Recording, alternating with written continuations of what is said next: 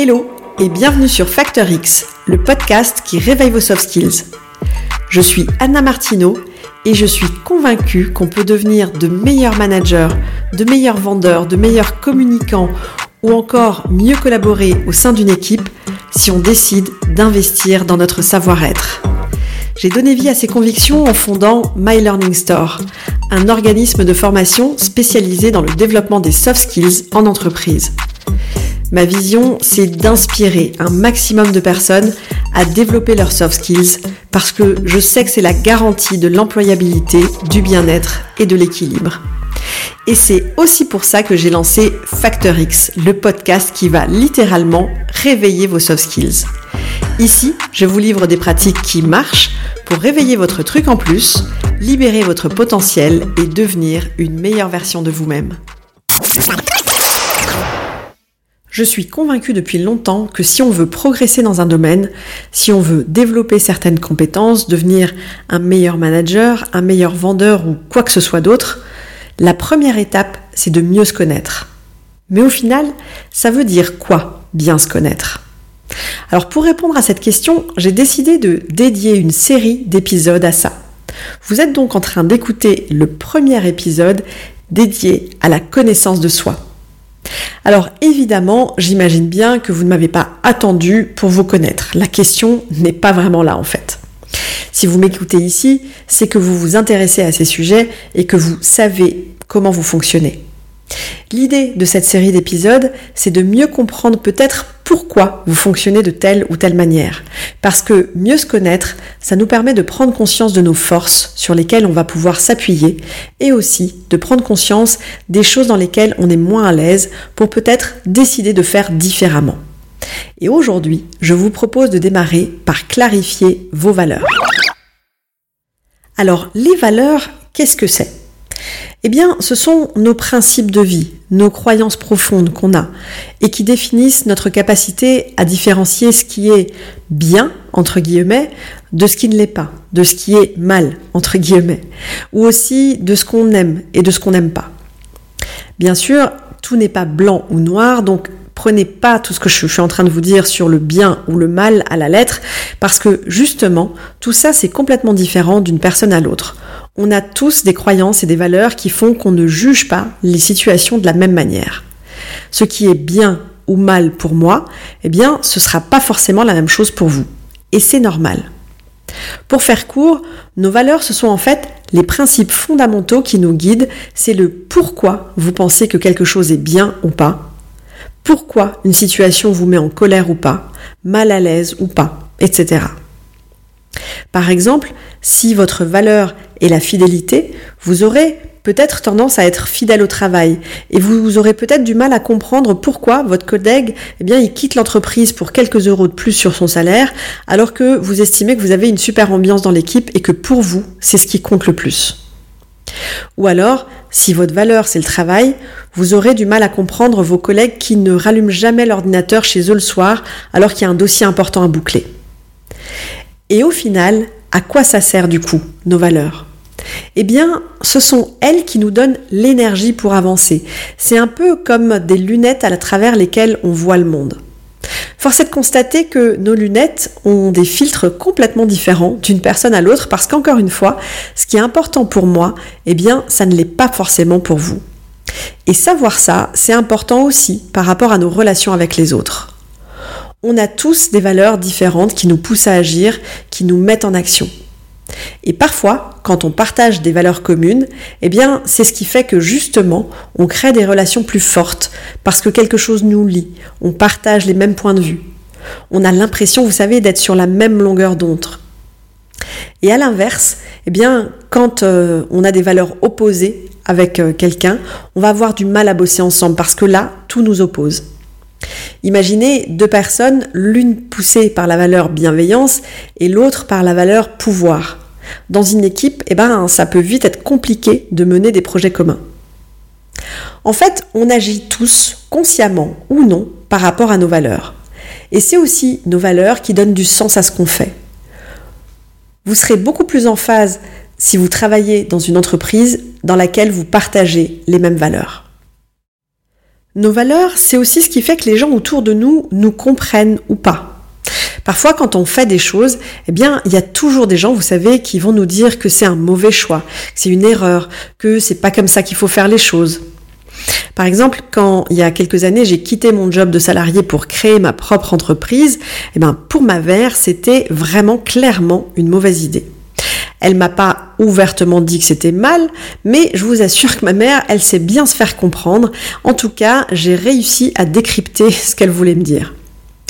Et en fait, dans ces cas-là, ce qui est important, c'est de comprendre que les gens ne nous jugent pas, nous, en tant que personne, mais le fait, c'est qu'elles sont juste en train de projeter leurs propres valeurs sur nous.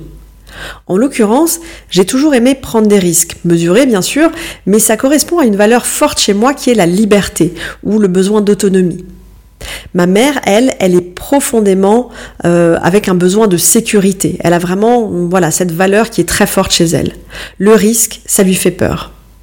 Donc, quand je lui ai annoncé que je quittais mon job de salarié euh, pour, ben voilà, monter ma boîte, en réalité, elle a projeté sa peur sur moi, sa peur de l'insécurité sur moi. Elle n'a pas compris mon choix parce que ma valeur liberté, c'est complètement opposé à ce qu'elle ressent et ça vient heurter sa valeur de sécurité.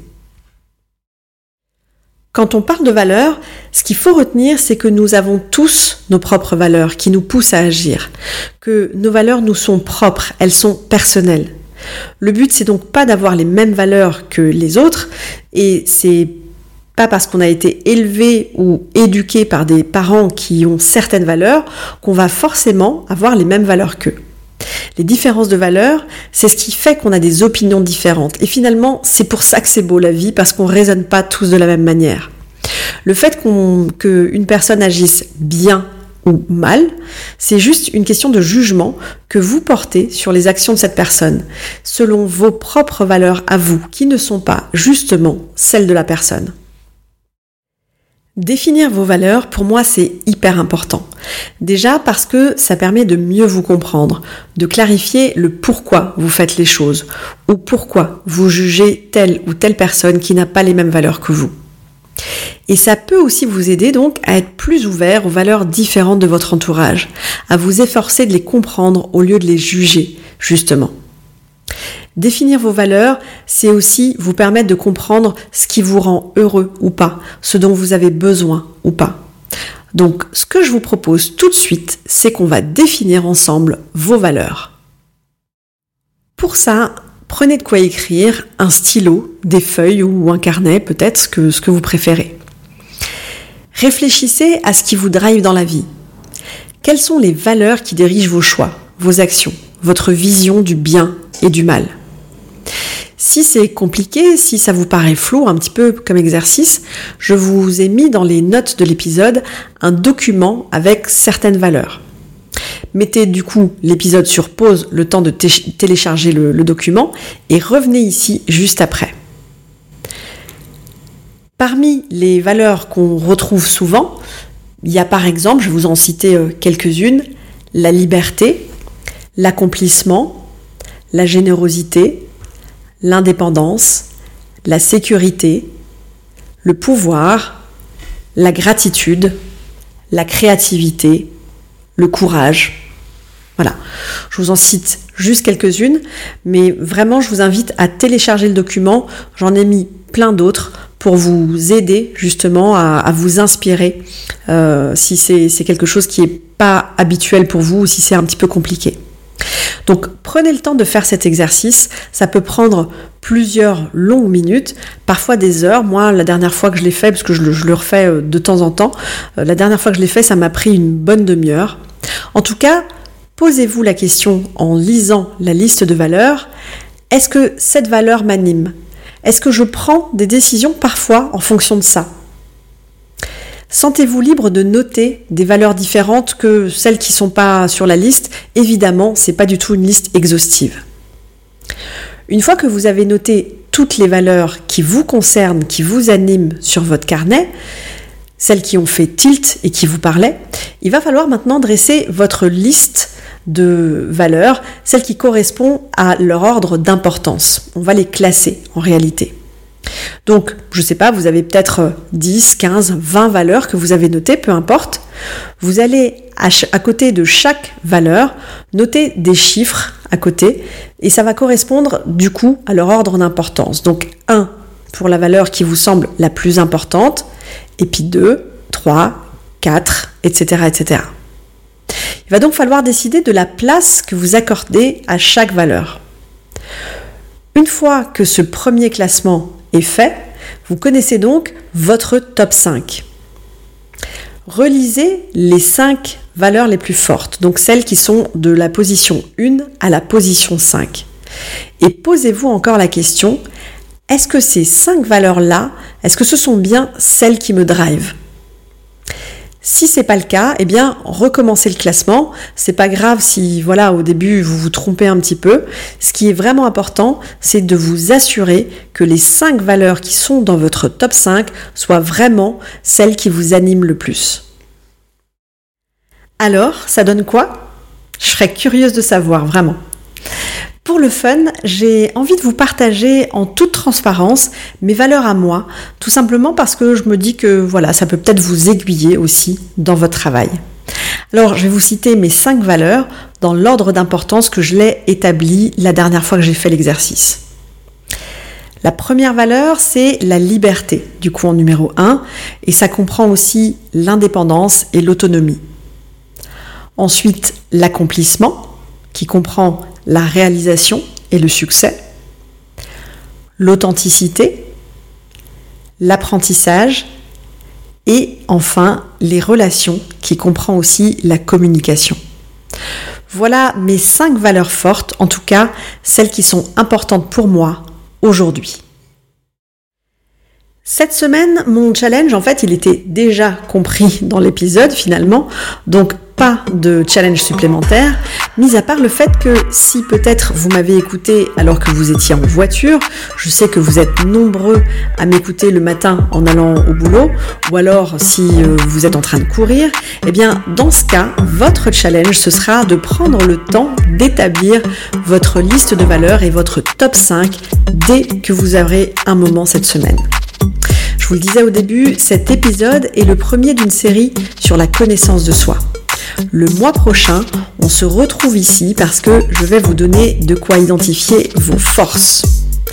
Et en attendant, bien sûr, je vous donne déjà rendez-vous la semaine prochaine pour d'autres pratiques actionnables dans votre quotidien. Ciao, ciao Si cet épisode vous a plu, le meilleur moyen de me le dire, c'est déjà de vous abonner au podcast et aussi de me laisser un avis 5 étoiles avec un petit commentaire sympa sur Apple Podcast. Vos avis et surtout vos commentaires, ça va vraiment m'aider à mieux référencer le podcast sur iTunes et ça me motive encore plus à continuer à enregistrer ces épisodes toutes les semaines. Alors d'avance, merci pour ça.